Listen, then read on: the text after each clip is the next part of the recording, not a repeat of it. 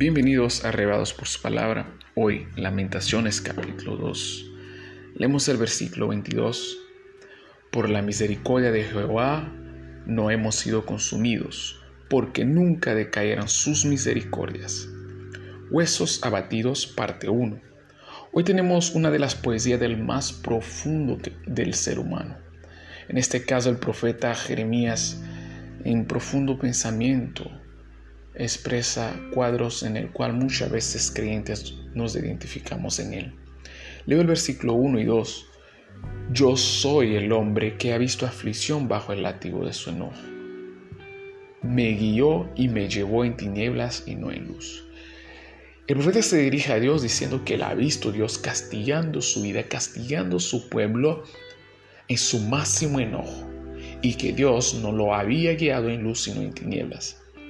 Amado, los versículos 1 al 18 de Jeremías, de Lamentaciones 2, Jeremías, en él contempla un cuadro depresivo profundo.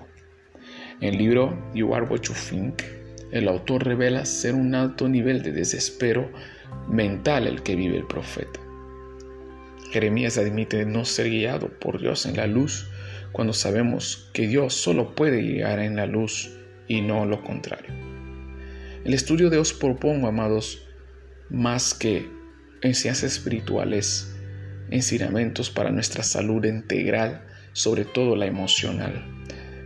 Primero, necesito que percibamos lo siguiente. Es normal ser creyentes y tener tus bajas emocionales. La tuvo Jeremías y la tuvieron muchos hombres de fe. Eso sí, que tus emociones no definan tu fe. Segundo, recapacita y espera en Dios. En este punto es donde vamos a separar nuestro tema en dos partes. En esta primera parte vamos a hablar de esperar en Dios. Leemos el versículo 21 y 22 dice, esto recapacitaré mi corazón, por lo tanto esperaré. Por la misericordia de Jehová no hemos sido consumidos. Esperad, no procedas a tomar grandes decisiones en tu enojo ya sea en contra de una persona y mucho menos en contra de Dios.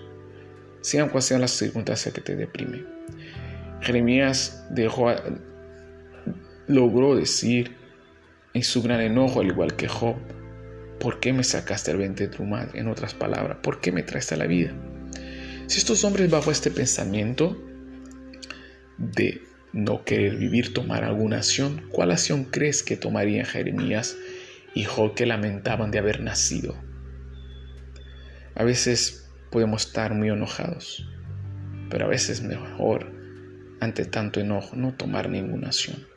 El versículo 26 al 28 dice, bueno es esperar en silencio la salvación de Jehová.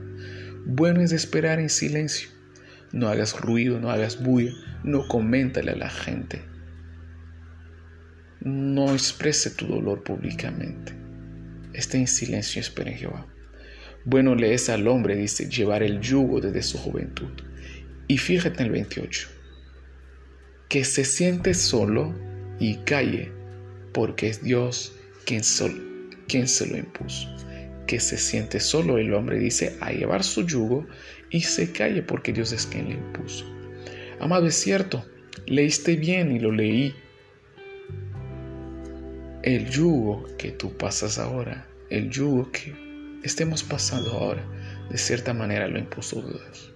Porque al final de cuentas, cosas sean buenas o malas, nada sucede en la vida del creyente sin que Dios lo permita. Aprenda, cuando nos habla, cuando nos habla Dios, que su yugo es suave, como lo dijo Cristo, mi carga es leve, mi yugo es suave, no tiene que ver tanto que el yugo no pese tanto. Más bien que Dios lo llevará por nosotros o con nosotros. No tiene que ver que sea una carga tan simple, tan liviana, porque si no ser creyente hubiera sido fácil, cuando el Cristo afirmó que su camino sería angosto.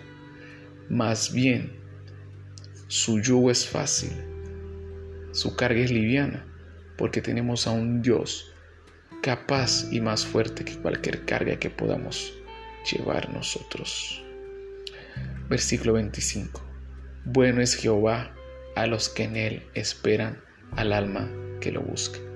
Bendiciones y nos vemos en la siguiente parte.